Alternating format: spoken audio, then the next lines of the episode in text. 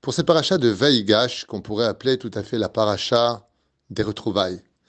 Des retrouvailles, un temps soit peu mises à l'épreuve, remplies de midrashim, au point où Akadosh Baruch Hu, ainsi que tous les anges des sphères supérieures sont descendus pour voir cette rencontre entre ces deux idéologies qu'étaient celle de Yehuda et celle de Yosef. Il y a beaucoup de quoi dire sur cette situation, sur ce combat, dont l'un d'entre eux est d'exprimer ce que ressentait Yosef d'avoir été vendu par ses frères, d'avoir été ignoré par ses larmes, alors qu'il criait dans un trou. Il met ses frères à l'épreuve, voyant s'ils sont prêts à tout faire pour repartir en faisant une totale teshuva. La teshuva de la la teshuva de ceux qui même s'ils sont Shomer Mitzvot, Shomer Shabbat, ils sont vis-à-vis du ciel, on peut dire, assez parfaits.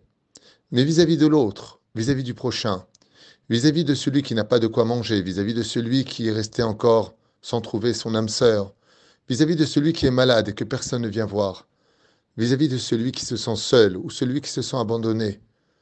Où êtes-vous dans votre judaïsme vis-à-vis d'un frère qui risquerait de rester esclave chez moi et faussement accusé d'avoir volé une pseudo-coupe que j'ai mis dans son sac.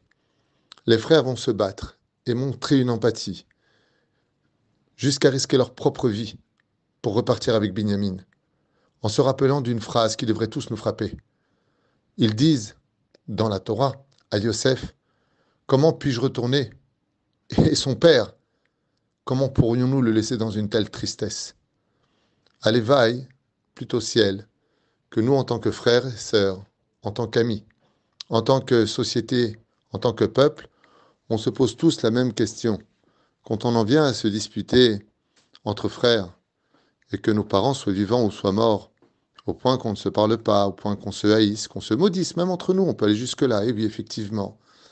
Est-ce qu'il y en a un seul de nous qui nous posons la question, mais qu'est-ce que veut dire papa? Est-ce qu'il y en a un seul de nous qui va réaliser que Béhémet, pour les parents, un des plus beaux cadeaux qu'ils puissent recevoir, c'est de voir leurs enfants tous se parler les uns les autres, tous s'aimer les uns les autres, tous veiller l'un sur l'autre.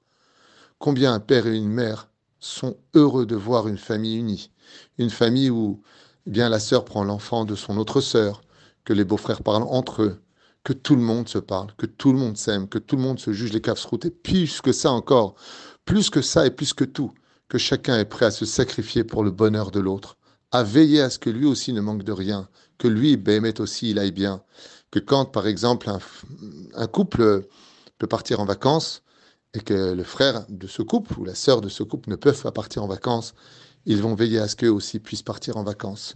Peut-être pas dans les mêmes conditions, mais en tout cas qu'ils aient de quoi retrouver le sourire et ne pas se sentir toujours être les malchanceux d'une société qui semble avancer en les oubliant. Ainsi donc, cette paracha vient un peu nous taper sur l'épaule en nous disant Et toi? Tu vois, Yehuda, tu vois les frères, ils sont prêts à tout faire pour récupérer Binyamin, comme le met à l'épreuve Yosef Hatzadik. Est-ce que toi, tu serais prêt aussi à te battre pour que ton frère puisse réussir à faire cette échouva, pour que ton père, pour que tes amis puissent être contents de cette hardoute au sein de toutes les familles juives, de tous les foyers juifs? Est-ce qu'on est prêt à cela? Le deuxième point, c'est Avinu Sheba Shamaim.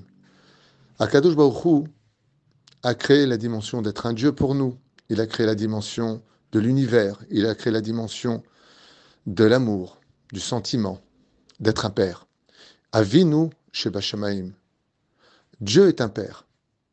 Est-ce que quand nous on se dispute entre juifs, quand nous on se menace entre juifs, quand nous on se critique entre juifs, est-ce qu'on pense à papa?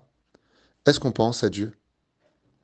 Aaron et dit de lui Oev Shalom, Verodev Shalom. Il aime la paix, poursuit la paix. Il aime la paix pour lui, parce que c'est bon de vivre en sérénité et shalom vis-à-vis de tous.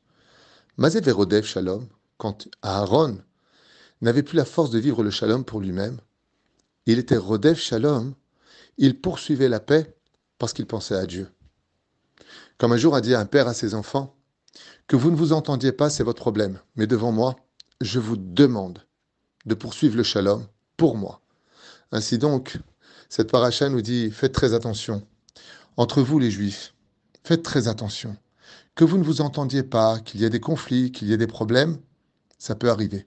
Mais ça ne vous donne pas le droit d'haïr, de vous critiquer. Et si vous n'en avez pas la force pour vous, si vous êtes des frères d'une même famille, alors pensez à vos parents. Et si vous n'êtes pas de la même famille réellement parlant, alors pensez à celui qui nous a tous créés. Parce que lui nous avait avec des sentiments de père, et il souffre amèrement quand il voit que Béhémet, on n'est pas capable de s'aimer, au point où il ne reconstruira pas son temple, qui est là pour une, la réunification du peuple d'Israël. Beth Knesset, par exemple, c'est la maison du rassemblement, c'est la traduction du mot synagogue. Les Kanes, se réunir. Le roi des rois, le père du peuple d'Israël et de l'univers, ne se mêle pas à une société qui ne cesse de se critiquer.